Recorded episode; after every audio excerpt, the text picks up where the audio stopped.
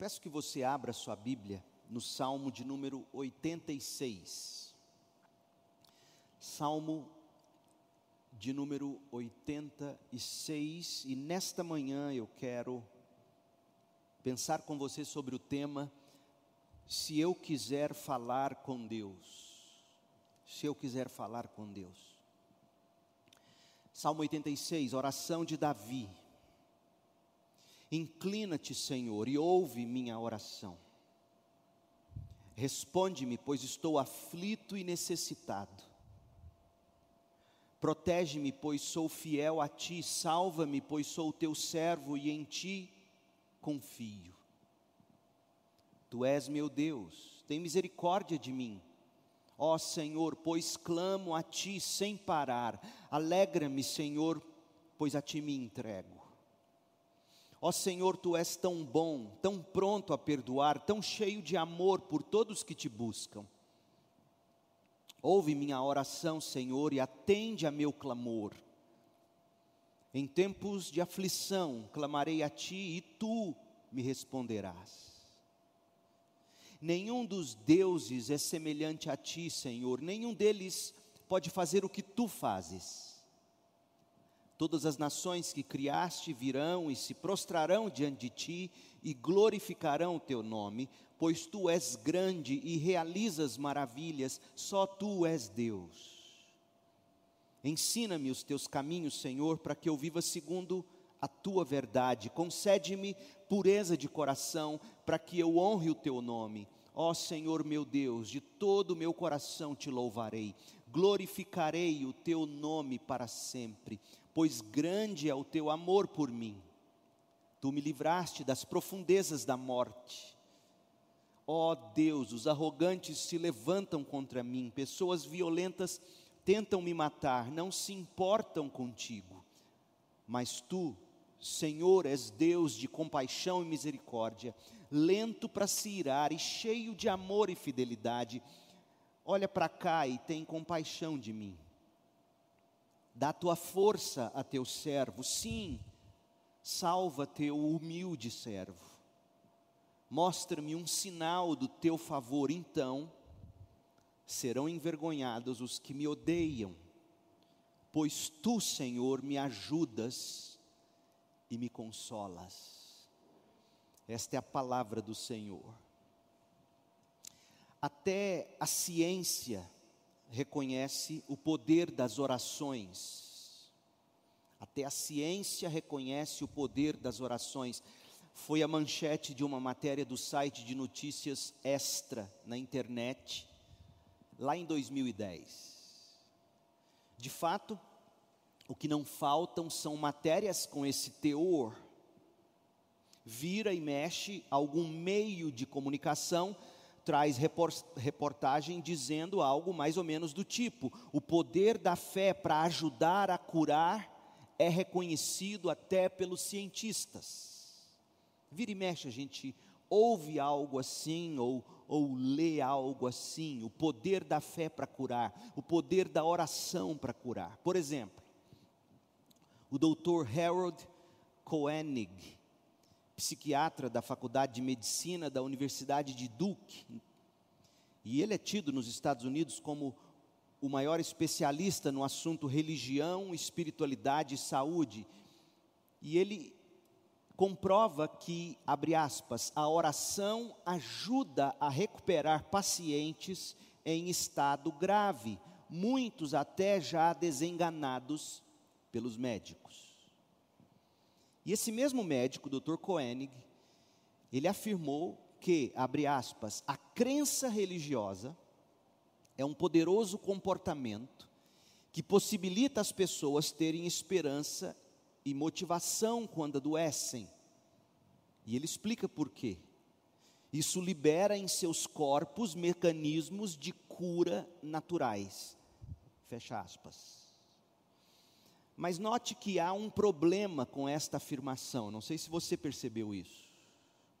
A ciência, que só trabalha com dados empíricos, tangíveis, manipuláveis ou palpáveis, digamos, a ciência coloca todo o poder da oração no indivíduo mesmo. Afinal, ouça, ouça mais uma vez a afirmação do psiquiatra da Universidade de Duke. Abre aspas. A crença religiosa é um poderoso comportamento que possibilita as pessoas terem esperança e motivação quando adoecem. E esse comportamento libera em seus corpos mecanismos de cura naturais, ou seja, a fé seja lá no que for, libera no corpo mecanismos de cura natural. Veja que não há nada de Deus, nada de milagre ou de transcendente. Tudo se resume ao poder da mente que libera mecanismos no próprio corpo. Quer ver outra coisa? Cientistas da Universidade de Washington, nos Estados Unidos, estudaram 309 pacientes à espera de cirurgia cardiovascular e eles concluíram o seguinte: os que professavam alguma fé estavam menos ansiosos com a cirurgia e provavelmente por isso, por estarem menos ansiosos, o índice de sucesso da operação entre eles tenha sido maior. O doutor Ami Ai coordenador dessa pesquisa, afirmou em nome da ciência, veja, lembre-se bem, nós estamos tratando aqui de ciência. Esse doutor Ami Ai, da Universidade de Washington, ele afirmou que, abre aspas, os que acreditam em qualquer coisa veem o futuro com muito mais otimismo. Eles têm a esperança de que sua saúde melhorará, e por isso seu estado psicológico é melhor. Mas tem mais, tem, tem um pouquinho de paciência comigo a respeito dessas citações. Tem se falado tanto sobre ciência ultimamente, mas as pessoas parece que usam a ciência só para o que as convém, não é?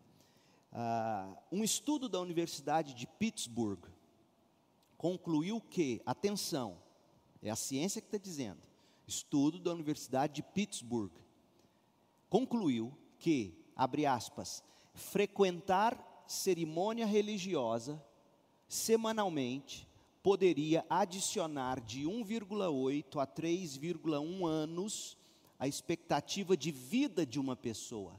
Eu não sei como eles mensuraram isso, mas é um estudo da Universidade de Pittsburgh. Uma pessoa ele continua dizendo: um mês depois, pesquisadores do Centro Médico da Universidade de Mississippi, também nos Estados Unidos, afirmaram que participar de atividades religiosas pode proteger as pessoas de estresse e evitar os efeitos destrutivos da hipertensão. Eu vou repetir.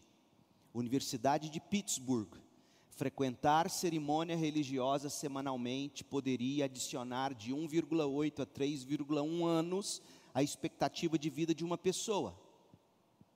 Universidade de Mississippi afirmaram que participar de atividades religiosas pode proteger as pessoas do estresse e evitar os efeitos destrutivos da hipertensão.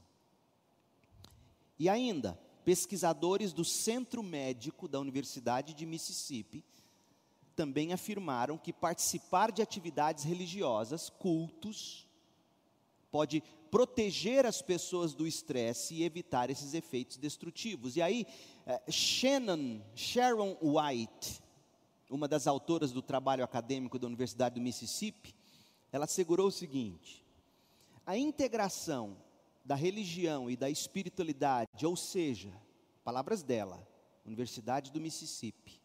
Frequentar a igreja e rezar pode proteger indivíduos do estresse e evitar os efeitos destrutivos da hipertensão. Bem, neste momento de pandemia, é impressionante que este tipo de, entre aspas, ciência perde o valor. É impressionante. Mas, isto é outro assunto bem mais complexo e que não é o tema desta mensagem. O nosso tema aqui é o poder da oração, o poder do culto coletivo, o poder da oração, tanto no quarto secreto, como na congregação do povo de Deus reunido para adorar.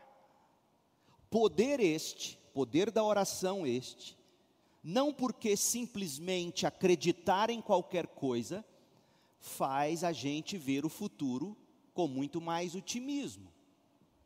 Poder este não porque acreditar em qualquer coisa faz a gente ter a esperança de ver a saúde melhorar. Poder este não porque acreditar em qualquer coisa faz a gente cultivar um estado psicológico melhor.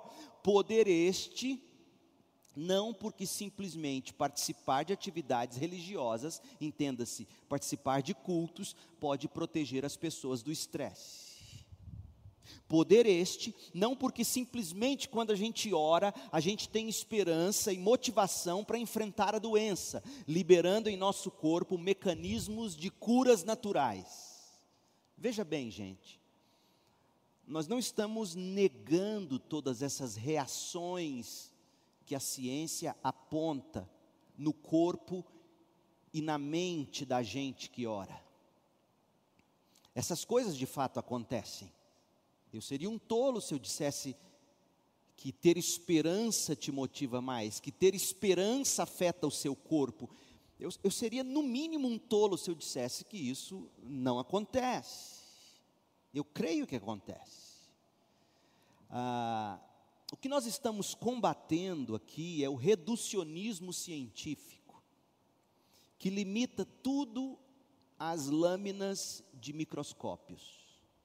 Limita tudo às imagens de um super aparelho de ressonância ou de gráficos impressos em papéis. Limita tudo às ações físico-químicas ou psicomotoras do paciente limita tudo aos resultados de pesquisas por amostragens. Nós estamos combatendo a noção de que basta se crer em alguma coisa ou em qualquer coisa.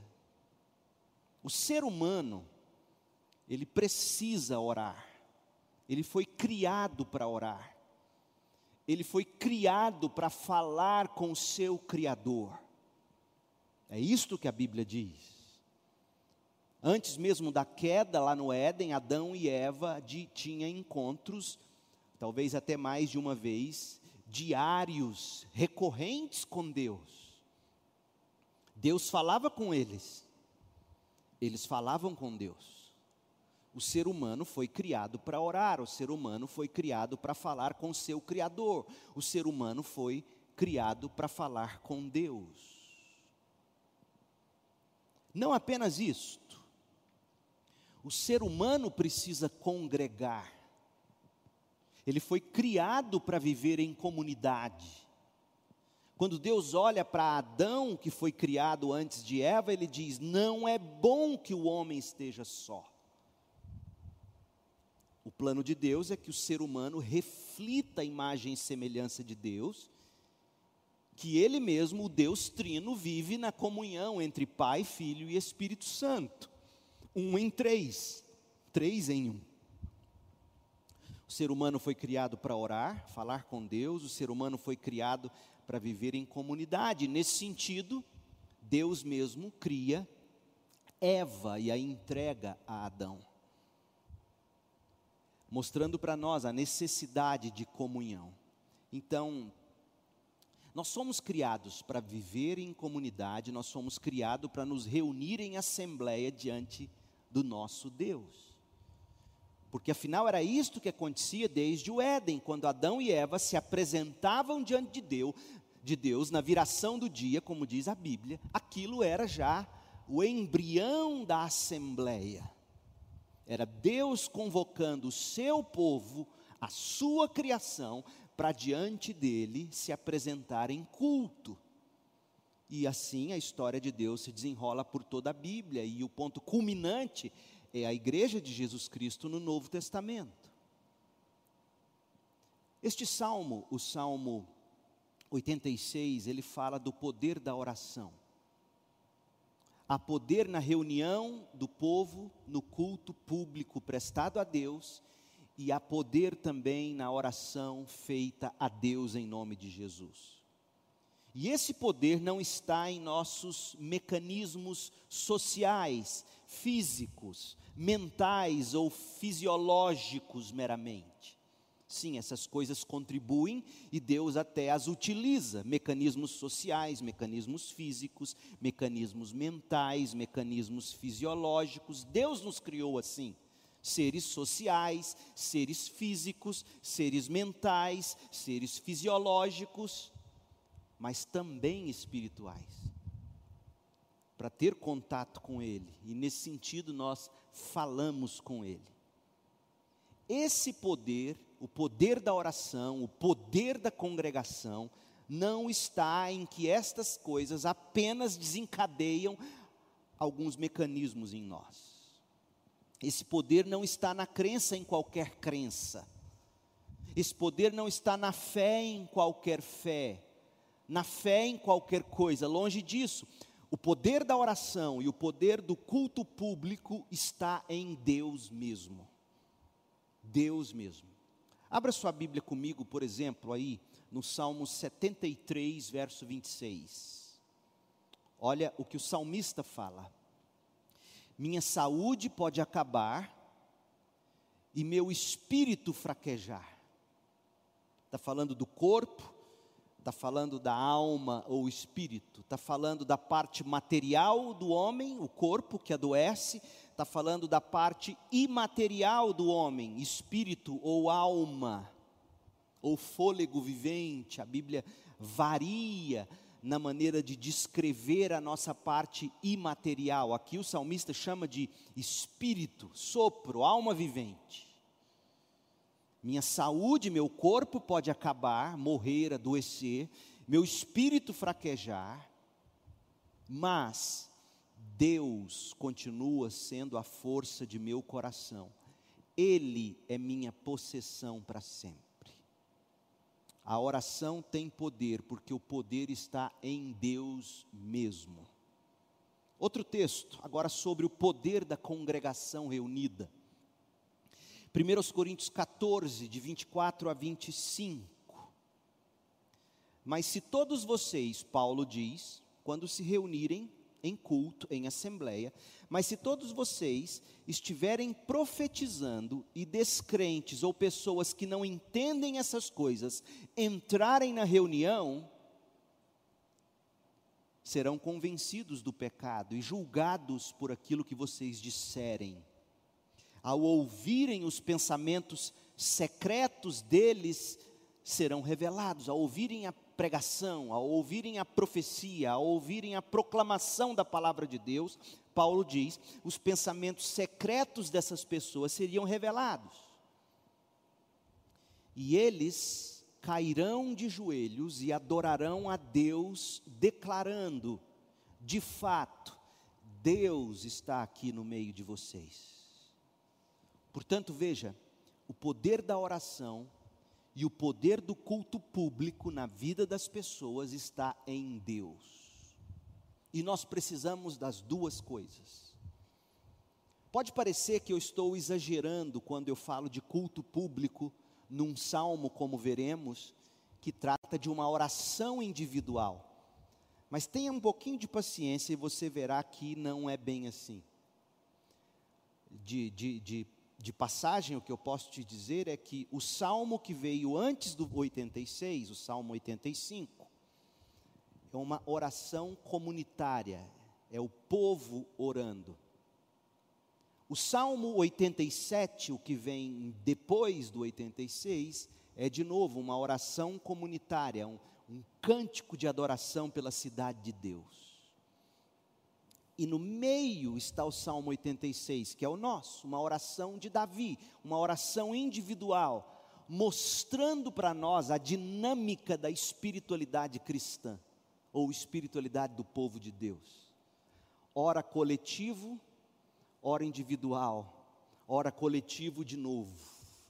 O coletivo, a congregação, te leva para o individual, por para o quarto secreto. O quarto secreto, sozinho, individual, te leva para o coletivo, te leva para a congregação. Nós precisamos destas duas coisas. Deus nos criou assim, para falar com Ele, ora sozinhos, para falar com Ele, ora na comunhão. E a pergunta que eu te faço é: e você? E se você quiser falar com Deus? E se você quiser orar? O que se precisa saber para orar? Como orar? Ora, isso nos traz ao Salmo 86, que, como eu já disse, é uma oração de Davi. Há nos Salmos diversos salmos de oração ou de lamento coletivo. Mas, como eu já disse, o Salmo 86 é um lamento individual, uma oração em forma de lamento, embora com algumas variações. Acompanhe aí na sua Bíblia e preste atenção à estrutura desse salmo. Veja como Davi construiu esse salmo. Os versículos de 1 a 7 compõem o lamento em si. Os versículos de 8 a 10 registram um louvor ínico, ou louvor na forma de um hino, porque existem diversas maneiras de se expressar louvor. No caso, de 8 a 10, aqui os versículos de 8 a 10 registram um louvor ínico, um hino de louvor. Aparentemente, servindo aqui como expressão de fé de Davi. Então, após um pedido para que seja ensinado no caminho de Deus, no versículo 11, os versículos 12 e 13 compõem um louvor pactual uma declaração da aliança do povo com Deus e de Deus com o povo. E a conclusão dos Salmos, versículos 14 e 17, reafirmam o lamento inicial que foi feito, do verso 1 ao 7, com maior clareza agora, mas destacando a confiança de Davi em Deus. Essa é a estrutura do salmo. É importante a gente enxergar isso para você ter a certeza de que o que o pastor está pregando está de fato saindo das Escrituras, porque o que um pastor prega que não sai da Bíblia não tem a menor importância, ou cai na categoria do comum, do trivial, quando não é heresia. Então, aqui eu estou tentando mostrar a estrutura, mostrar para você de onde sai toda essa racionalização, para você entender que não está saindo da minha cabeça. Então, nós vimos aqui nessa oração de Davi a estrutura desse salmo. Agora, deixe-me voltar àquela questão do início, para você enxergar a dinâmica da espiritualidade dos salmos. Veja bem, já é curioso o bastante o fato de que este seja o único salmo de Davi no livro 3 do Saltério. Nós já dissemos que o livro dos Salmos é dividido em cinco livros. O Salmo 86 está no livro de número 3. O livro de número 3 termina com o Salmo 89. E é curioso que no livro 3 dos Salmos, a maioria dos salmos é dos filhos ou família de Corá, ou dos filhos ou família de Asaf. Mas aqui nós temos um único salmo de Davi, isso em si já é curioso. Talvez porque Davi fosse o mestre das orações de lamento individuais, enfim. Mas ainda mais interessante é que o Salmo 86, o nosso salmo, um salmo de lamento, uma oração individual tenha sido inserido entre o Salmo 85 que, como eu já disse, é um, é um clamor nacional, e, e, entre o Salmo 87, que é um salmo de louvor nacional e, e que contrasta Jerusalém com as nações ao redor. Portanto, o que estaria fazendo um salmo individual, um salmo de Davi, o Salmo 86, entre os salmos dos filhos de Corá, sendo que um é nacional, 85, o outro é internacional, 87. E o 86, aqui no meio, é um salmo individual. A sugestão, está vendo como é que você precisa ler a Bíblia prestando atenção? Porque Deus fala conosco até na maneira como as palavras, os textos, os livros da Bíblia foram organizados. A sugestão mais satisfatória que os estudiosos dos Salmos nos dão, e eu creio corretamente, a sugestão mais satisfatória para esse salmo individual de Davi aqui, no meio desses salmos coletivos, digamos, parece ser a que diz que a comunidade e as nações que se sustentam diante de Deus são compostas por indivíduos que se sustentam individualmente orando a Deus, falando com Deus. Essa, essa talvez seja a primeira lição. Você sai de um salmo nacional, cai no individual, volta para o outro nacional, mostrando que o que segura as nações são pessoas individualmente orando.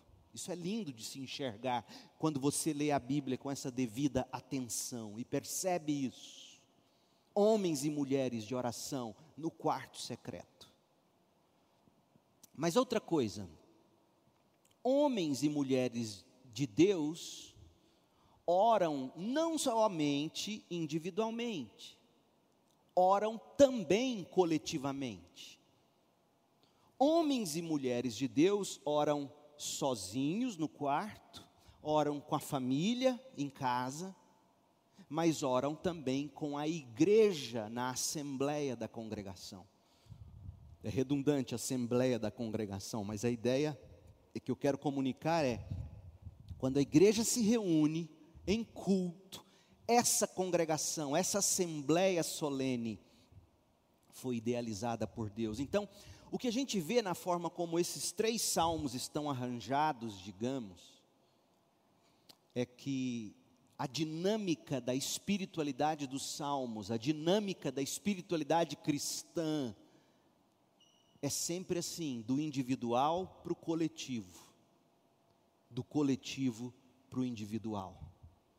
Ninguém vive a vida cristã só no meio do barulho das pessoas, mas também não vive a vida cristã sozinha em casa.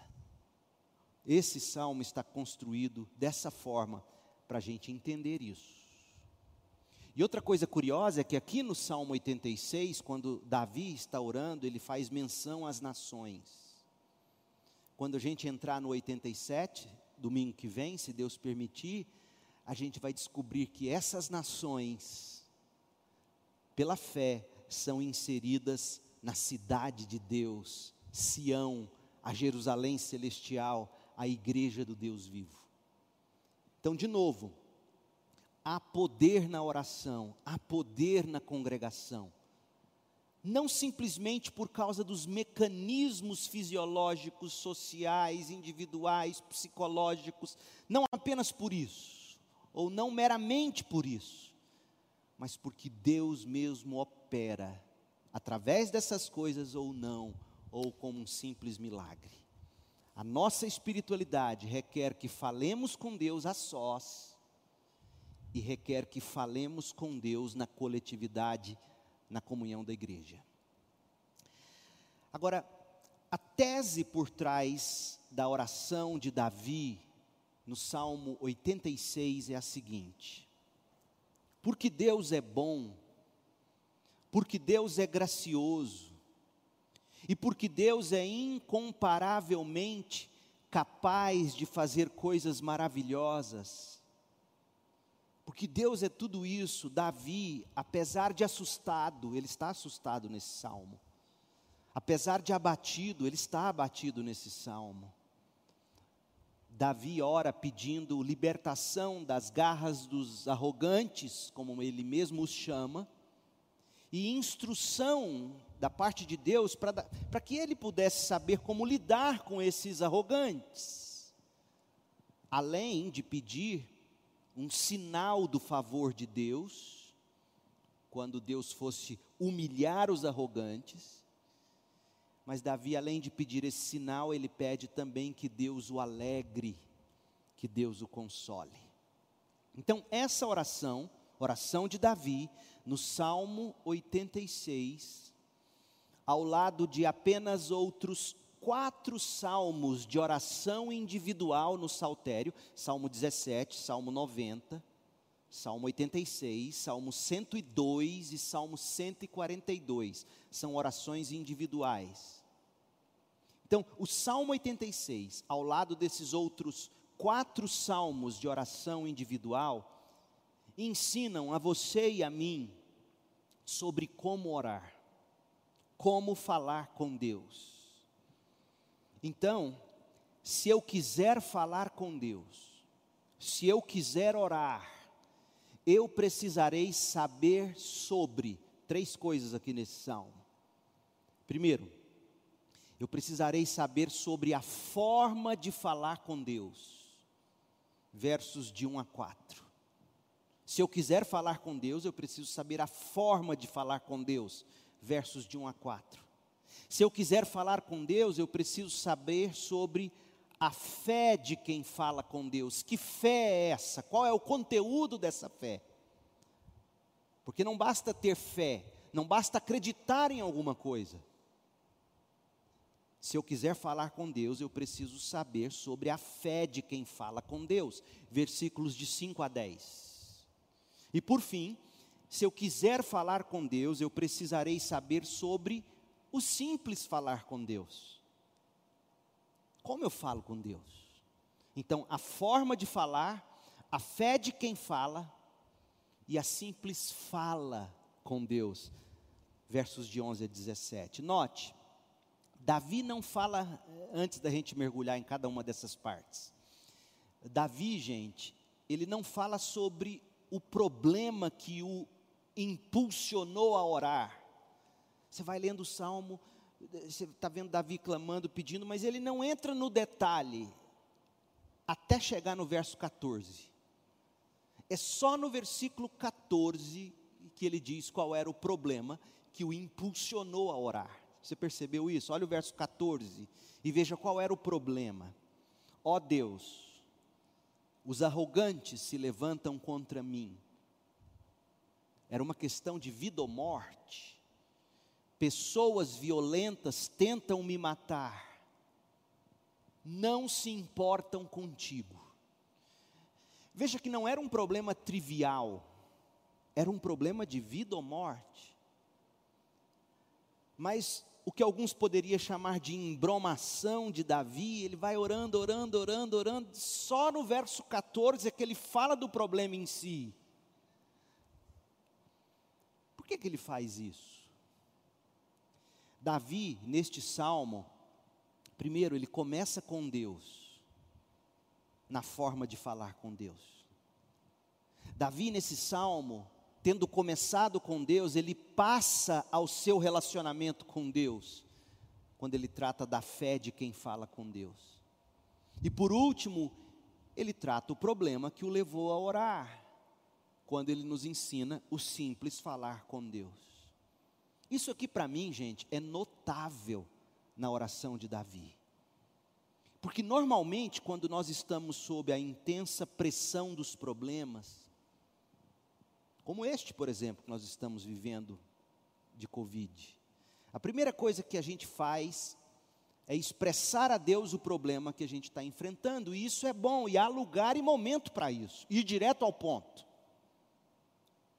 Bom, isso quando a gente ora, pois tantas vezes a gente nem ora, a gente não consegue orar, a gente não sabe como orar. Em contraste, como é bendito o testemunho de Davi nesse salmo. Em 17 versículos de oração, 17 versículos de oração, nós tomamos conhecimento do seu problema só no finalzinho, a quatro versículos do final lá no verso 14. Bem, não é que, que Davi não pede, não é que Davi não suplique, não é que Davi não lamente desde o início dessa oração.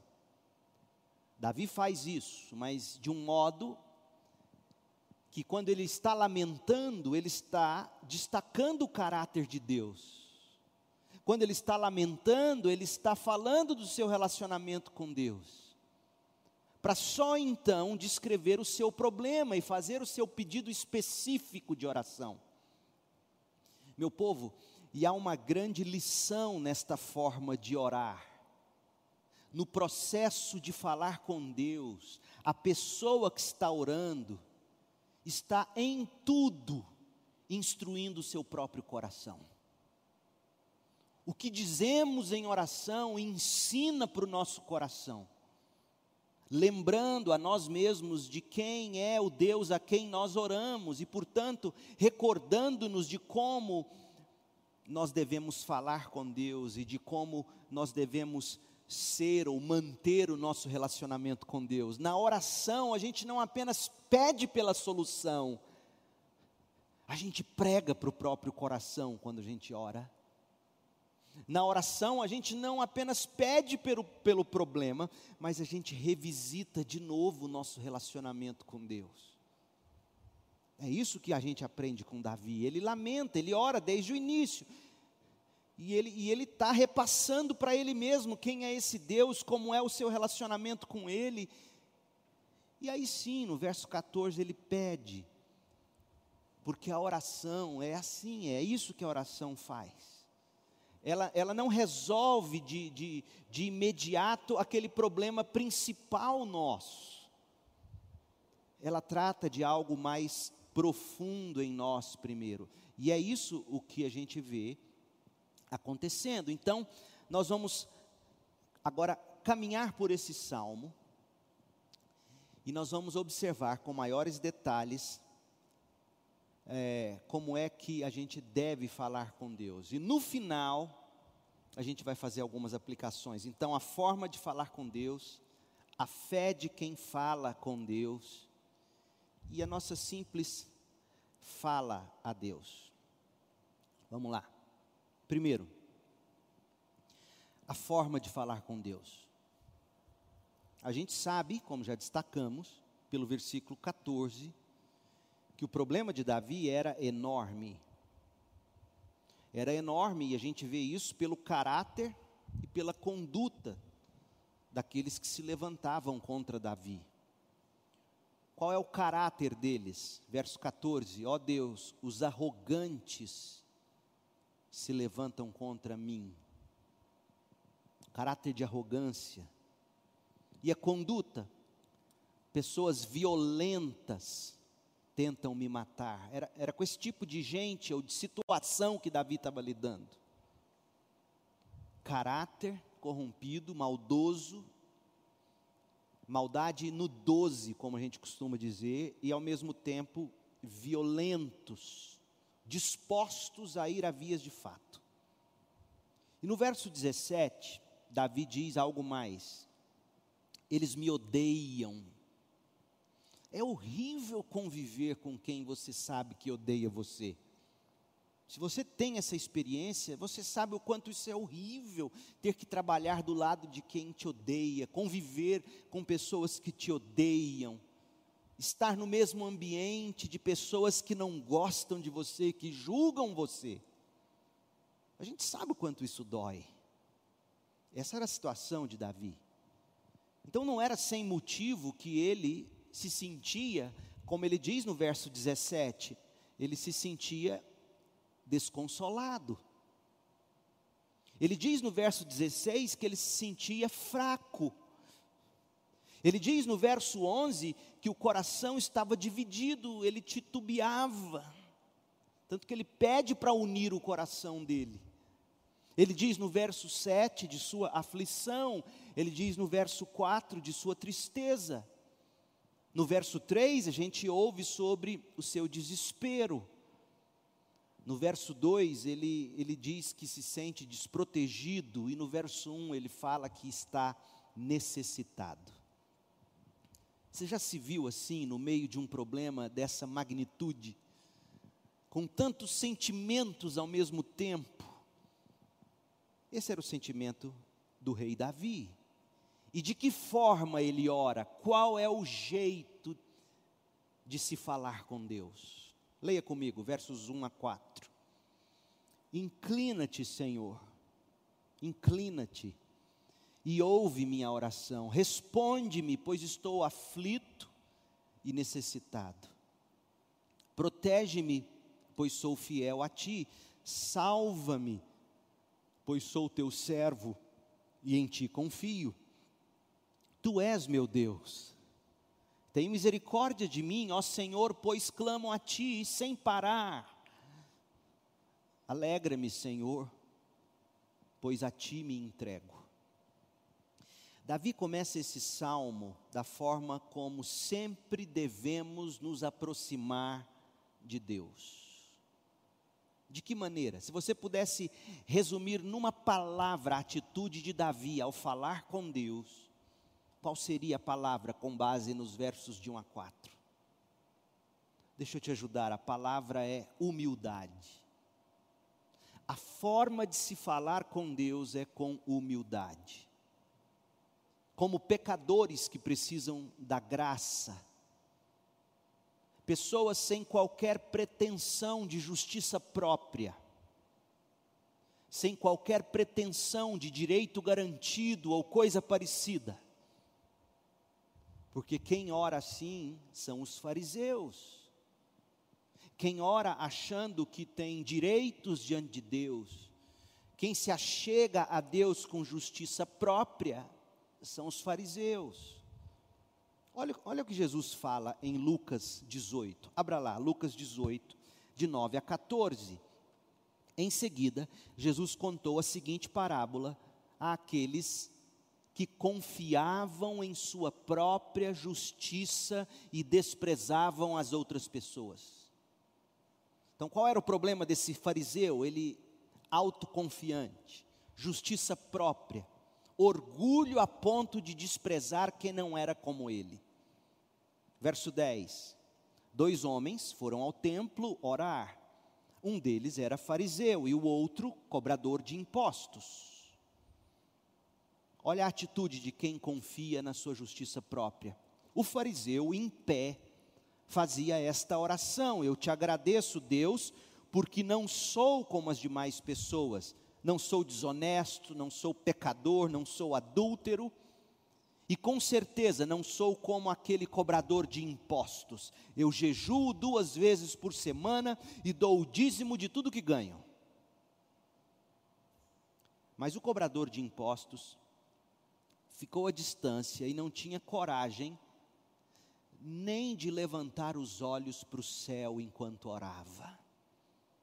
Essa é a atitude do humilde nem tinha coragem de levantar os olhos para o céu enquanto orava. Em vez disso, batia no peito e dizia: Deus, tem misericórdia de mim, pois sou pecador. E Jesus conclui dizendo: Eu lhes digo que foi o cobrador de impostos e não o fariseu que voltou para casa justificado diante de Deus, pois aqueles que se exaltam serão humilhados e aqueles que se humilham serão exaltados. Agora veja comigo uma coisa. Sejamos honestos. É natural para nós crermos ser apropriado que um cobrador de impostos perverso, corrupto, se achegue desse modo humilde diante de Deus. Não é verdade? Não, esse tipo de gente tem que se humilhar mesmo diante de Deus. Mas o Salmo 86 Volta para ele agora. O Salmo 86 é da pena de Davi. O Salmo 86 foi escrito pelo homem segundo o coração de Deus. Logo, a pergunta, logo, seria mesmo necessário que o homem segundo o coração de Deus, esse monstro sagrado, se expressasse desse modo tão humilde aqui nesse salmo?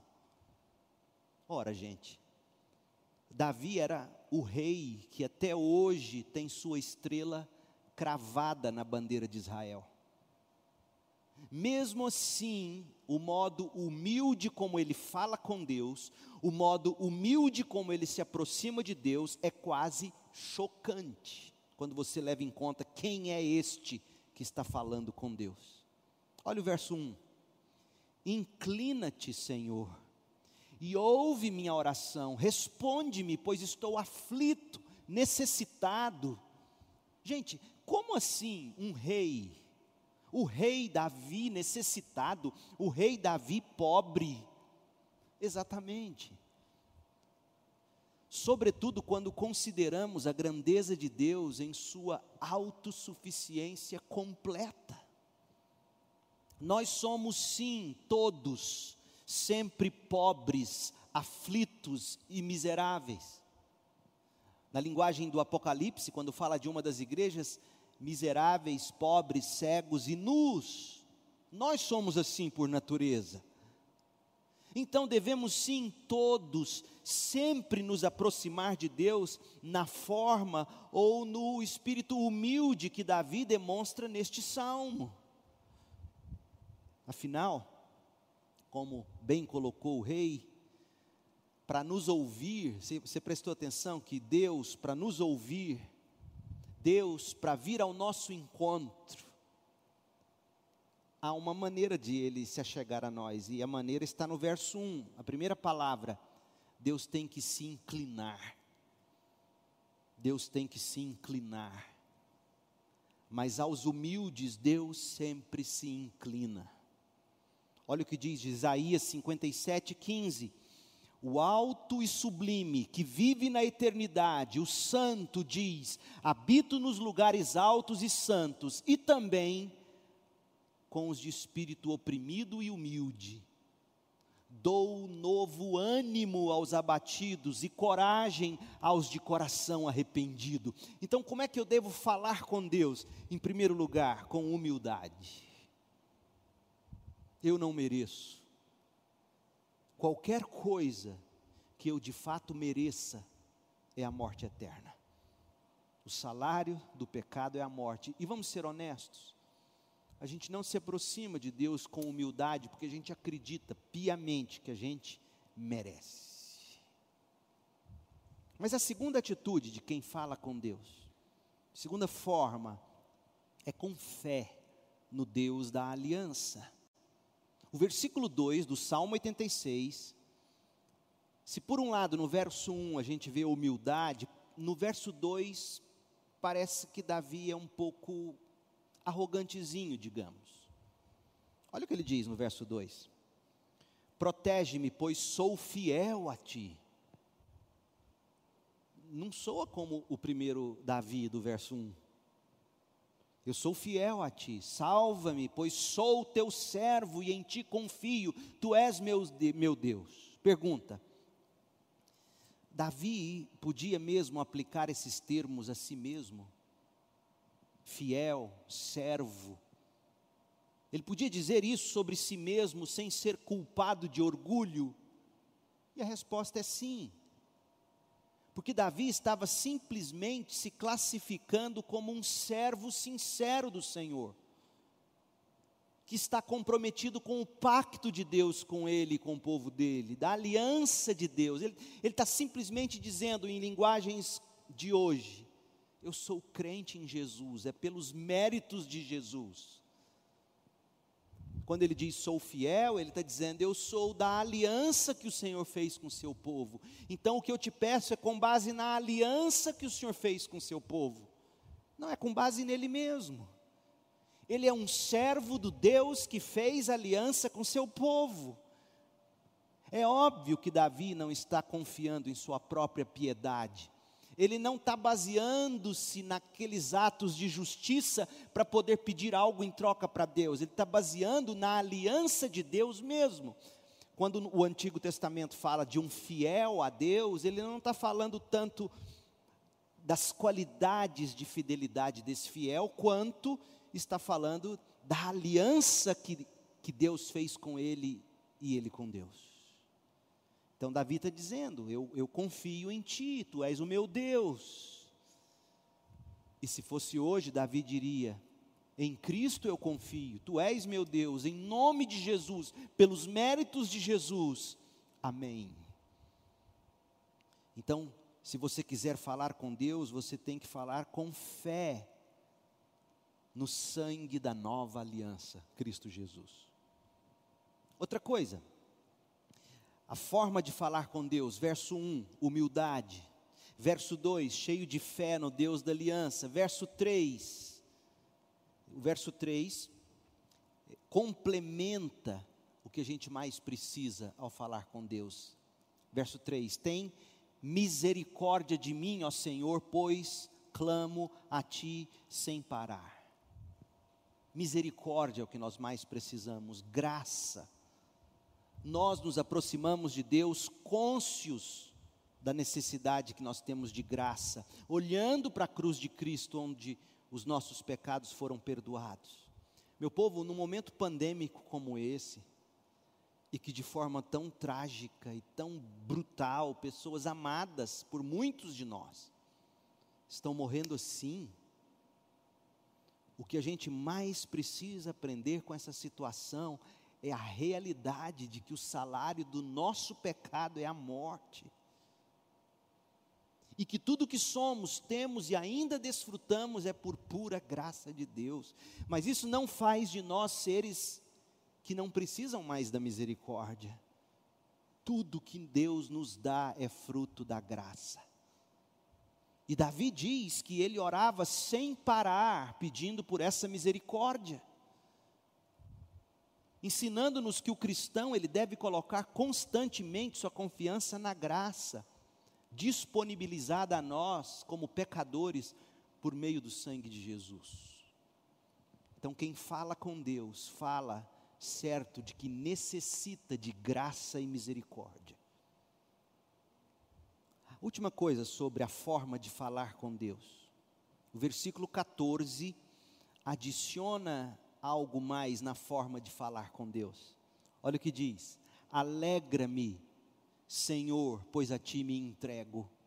Alegra-me, a ti me entrego. O que, que essas palavras nos revelam? Veja, Davi se achega com humildade, verso 1. Davi se achega cheio de fé no Deus da aliança, verso 2. Davi se achega certo, cônscio de sua necessidade de graça e misericórdia, verso 3. Mas Davi não faz nada disso de um modo mecânico. Davi não faz nada disso apenas pronunciando palavras de uma oração Davi faz isso, elevando a alma dele a Deus, buscando ser ouvido e socorrido, buscando ser protegido e salvo, buscando ser acolhido. No verso 1, ele quer ouvidos, ele quer socorro. No verso 2, ele quer proteção, ele quer salvação. No verso 3, ele quer ser acolhido. Mas, sobretudo, ele busca a Deus para se alegrar em Deus e por isso ele se entrega totalmente, ele coloca a alma, ele coloca o coração nessa oração, e essa é a forma de se orar. Esse é o jeito de falar com Deus. Humildemente, com fé em Jesus Cristo, buscando misericórdia e elevando de novo e de novo a alma a Deus. Agora, eu penso, esses versículos farão mais sentido. Leia comigo de novo. Salmo 86, de 1 a 4. Inclina-te, Senhor, e ouve minha oração, responde-me, pois estou aflito e necessitado. Humildade. Protege-me, pois sou fiel a ti. Salva-me, pois sou teu servo e em ti confio, tu és meu Deus. Fé na aliança de Jesus Cristo. Verso 3: Tem misericórdia de mim, ó Senhor, pois clamo a ti sem parar. Cônscio de que precisa de graça e misericórdia, e tudo isso com a alma toda levada a Deus, com o desejo de se alegrar em Deus. Veja que o primeiro pedido de Davi não é para que Deus o livre daqueles inimigos que estavam perseguindo ele o que ele queria era a alma alegre, ele não queria perder a alegria no meio da pandemia. É isso que ele pede. Alegra-me, Senhor, pois a ti eu me entrego. Ele não diz apenas, alegra-me, pois oro a ti. Não, é, eu me entrego a ti. É assim que se fala com Deus. Em segundo lugar, a fé de quem fala com Deus. Versos de 5 a 10. A fé de quem fala com Deus. Nos primeiros versículos, Davi ora a Deus e os seus apelos baseados na forma de pedir em face da condição na qual ele se encontrava. E como nós vimos, ele quer ouvidos, ele quer proteção, ele quer salvação, ele quer acolhida, sobretudo, ele quer alegria em Deus. E aí, a segunda estrofe do salmo traz os apelos de Davi, baseados em tudo que Davi cria a respeito de Deus. Porque olha, o que, o, o que eu estou tentando te dizer é o seguinte: a forma como Davi pediu o que ele pediu, dos versos de 1 a 4, estava baseada na fé que ele revela ter em Deus, nos versos de 5 a 10. Então você pode sim, e tem sim condições de conhecer um pouco da fé de alguém, na forma como ela fala com Deus ou não na forma como ela fala de Deus ou não. Qual era a fé de Davi? Que tipo de fé a gente precisa ter para falar com Deus? Versos de 5 a 10, leia comigo. Ó Senhor, tu és tão bom, tão pronto a perdoar, bondade, misericórdia, tão cheio de amor por todos que te buscam.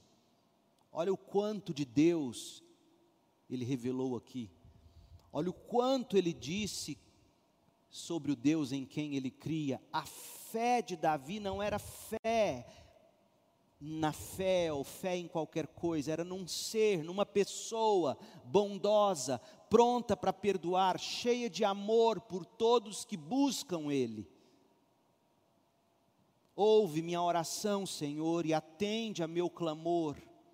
Em tempos de aflição clamarei a ti e tu me responderás. Nenhum dos deuses é semelhante a ti, Senhor. Nenhum deles pode fazer o que tu fazes.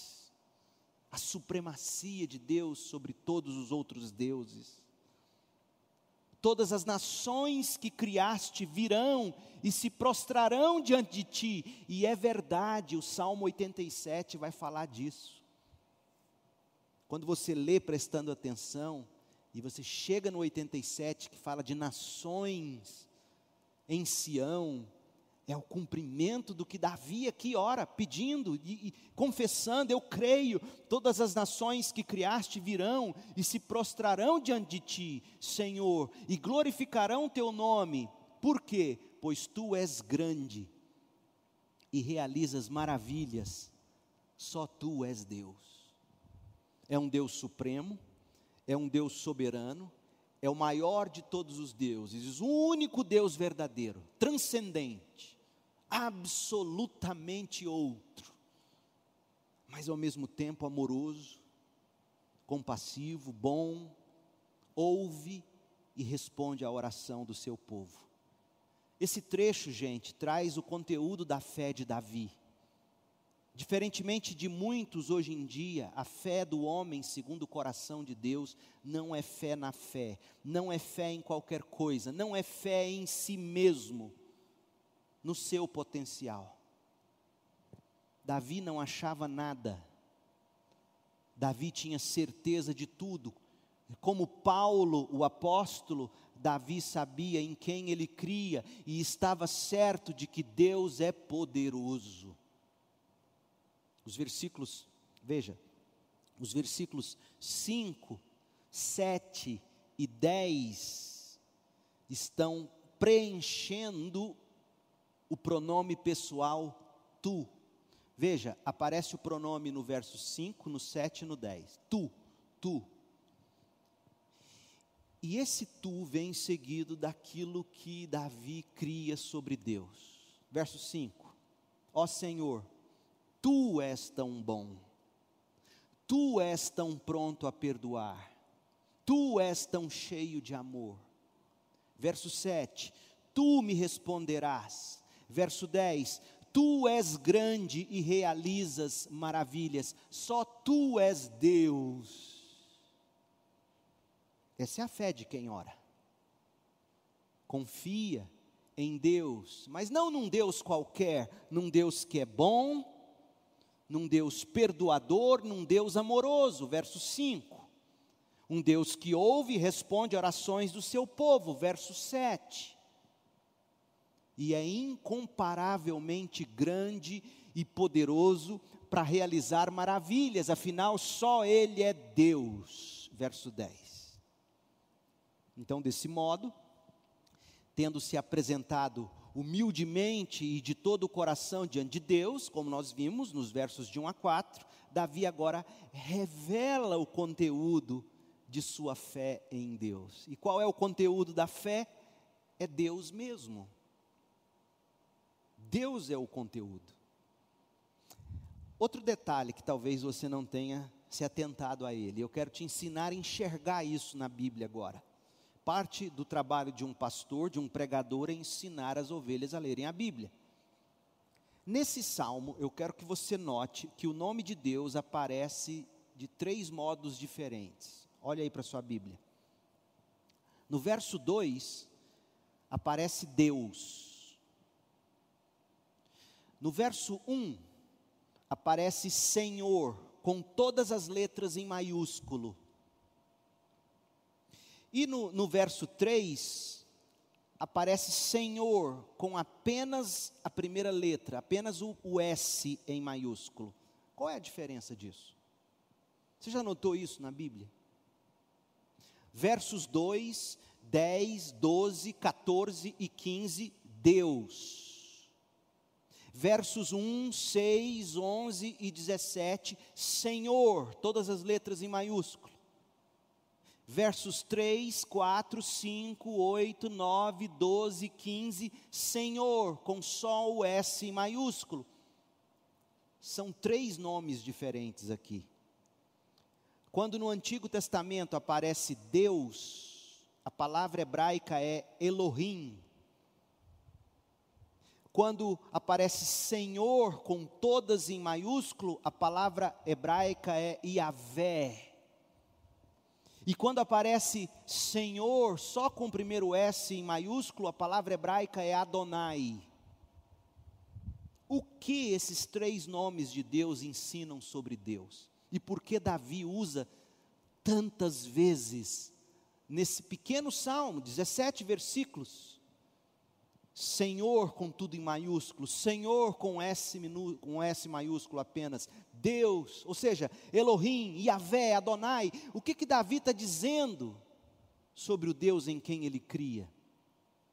Primeiro, quando ele usa o nome Elohim, ele está dizendo: o Deus a quem eu oro é o Criador, porque Deus é a primeira palavra lá em Gênesis 1. No princípio, Deus criou os céus e a terra, Elohim.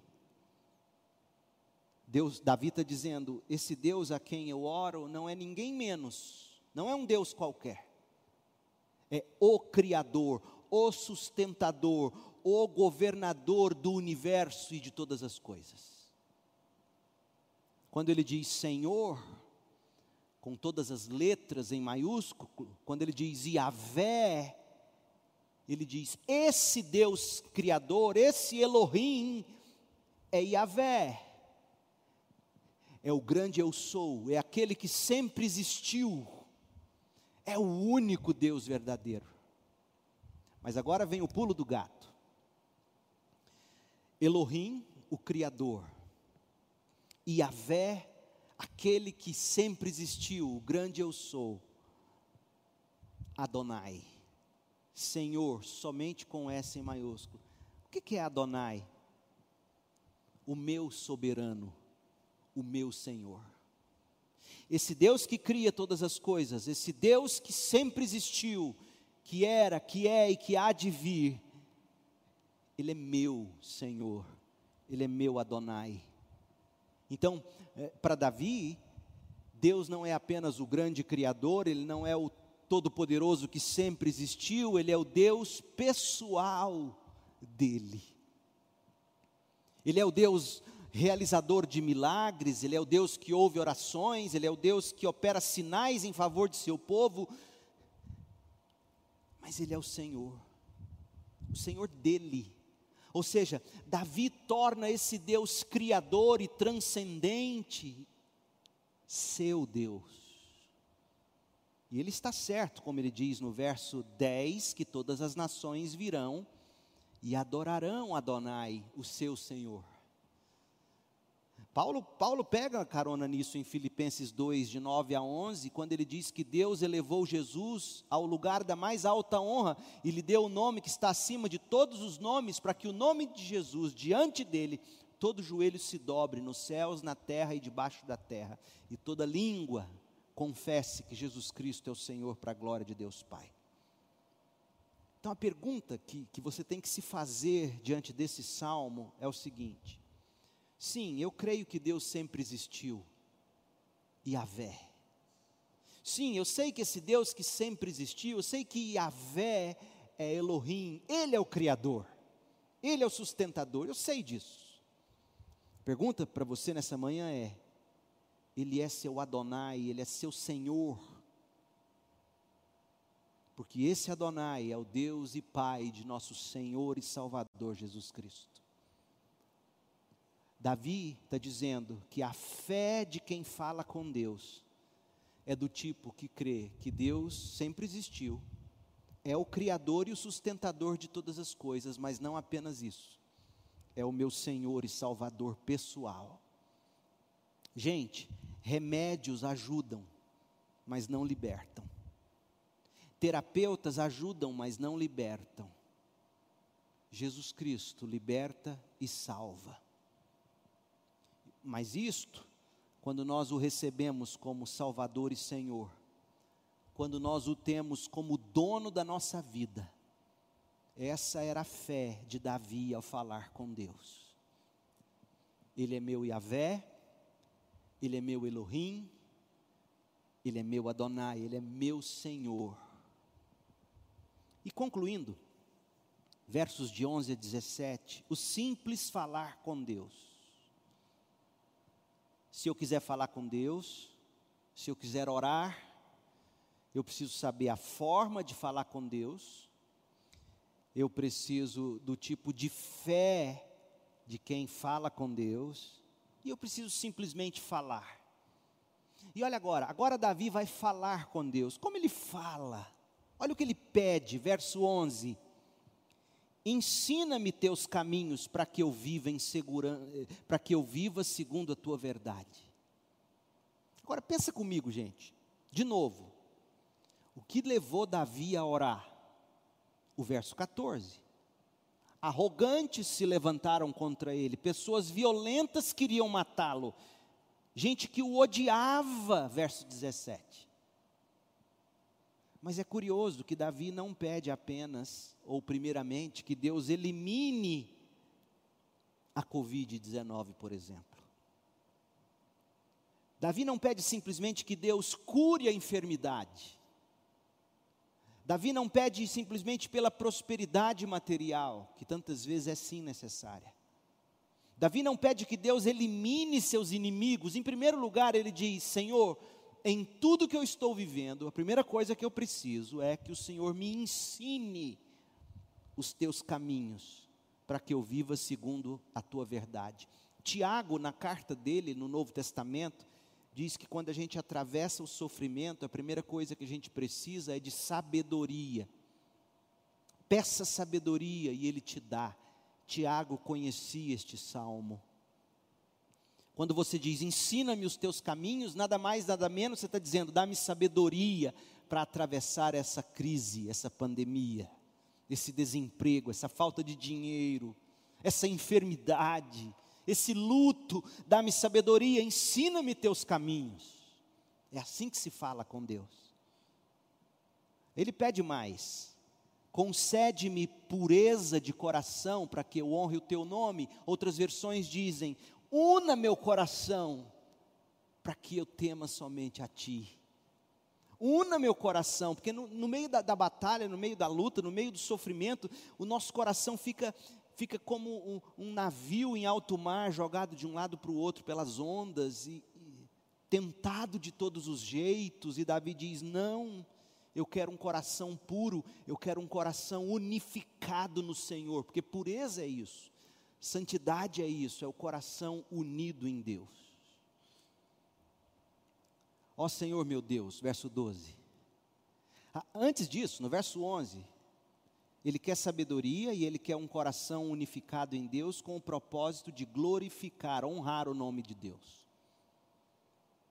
Quando você fala com Deus, o simples falar com Deus é pedindo sabedoria, é pedindo um coração unido em Deus, para que o nome de Deus seja honrado em tudo.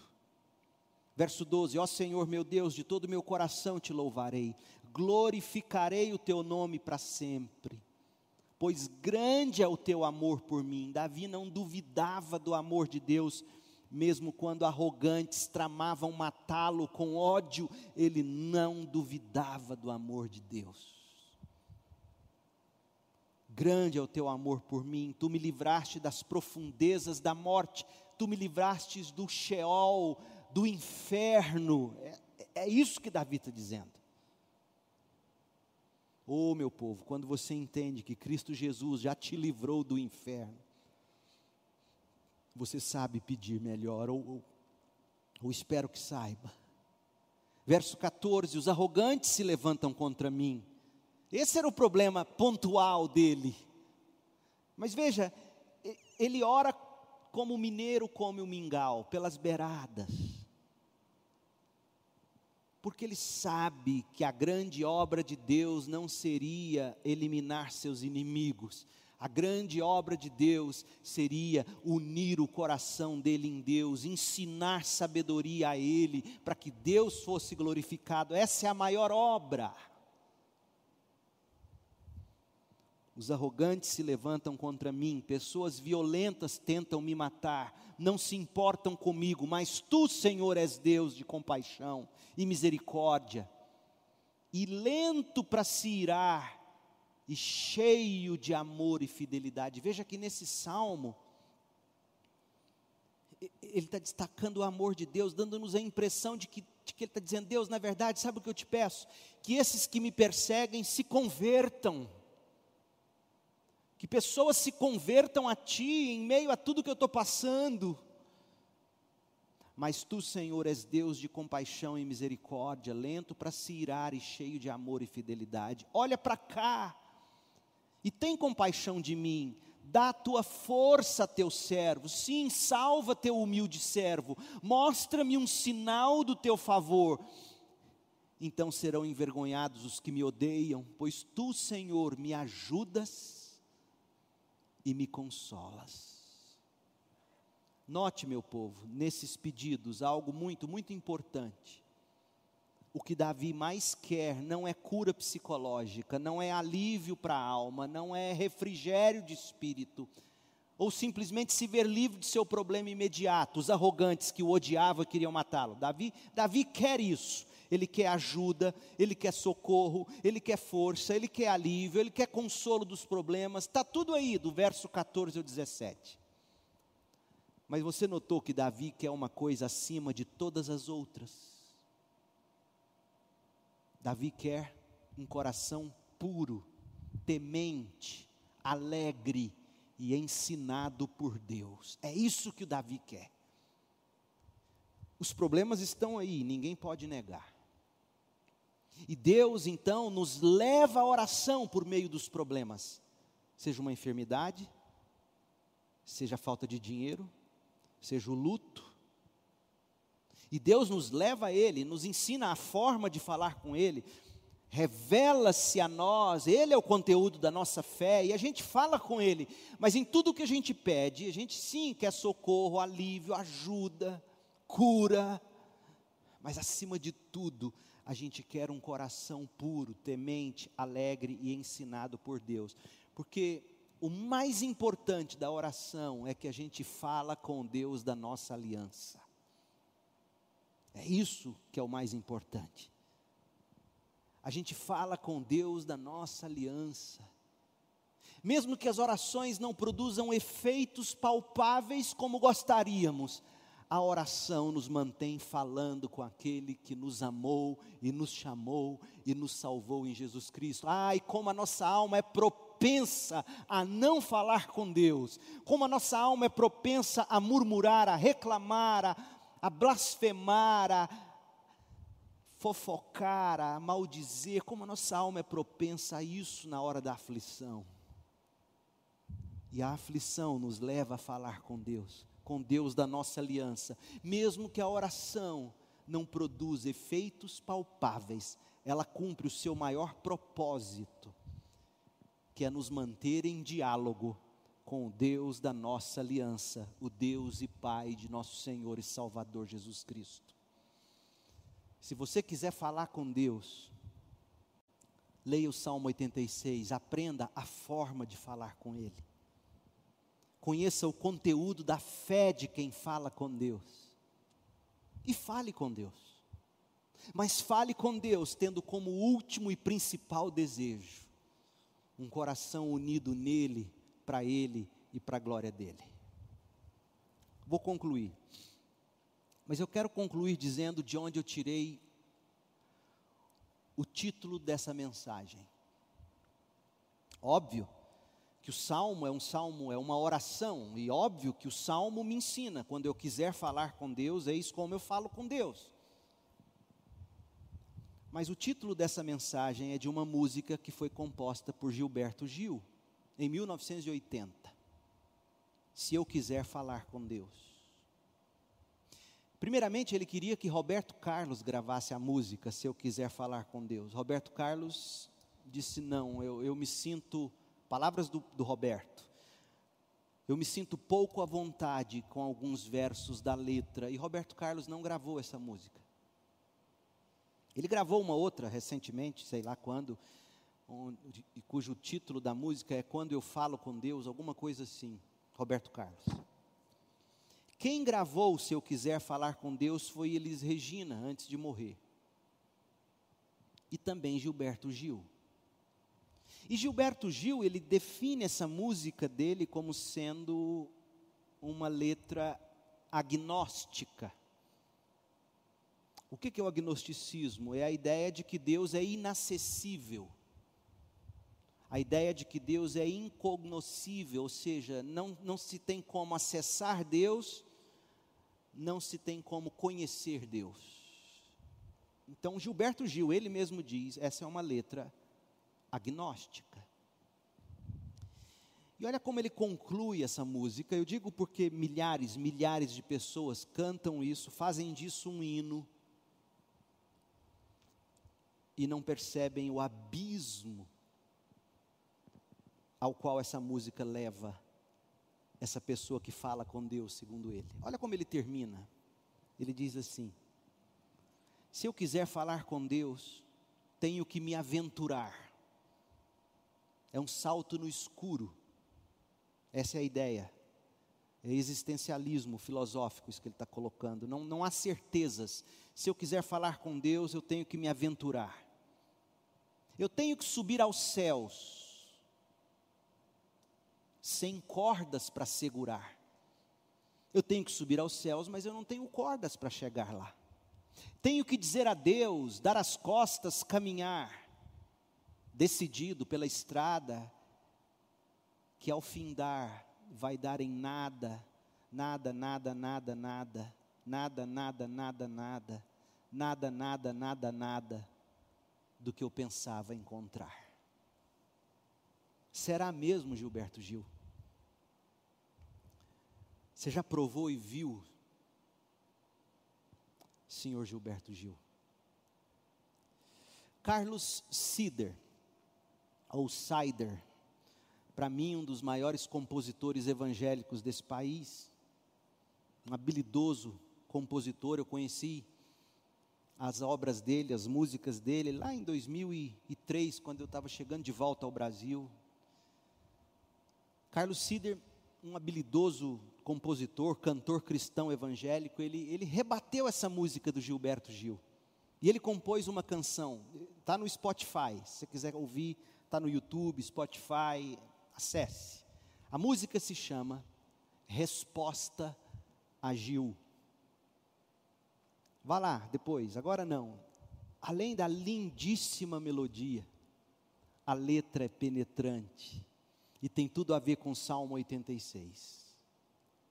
Olha a composição de Carlos Sider. Vou até pedir para Orlando ensaiar isso e fazer um especial para nós numa dessas transmissões, cantar essa música. É fenomenal. Diz assim: Se eu quiser falar com Deus, a um simples Deus qualquer, desses que a mente sempre vai criar, desses que aos milhares vem se ofertar, sujo espelho de quem quis ser, mas não será. Nobre amigo, tenho então de concordar com tuas notas, teus acordes, o teu triste cantar. Dura estrada, trilha errada, longe saga, de alta paga, que ao fim dá mesmo em nada, nada, nada, nada, nada, nada. Mas, se eu for falar com nada mais que Deus, não preciso nem sequer me concentrar, nem de longe tenho que me flagelar. Sua voz me fala antes que eu venha falar.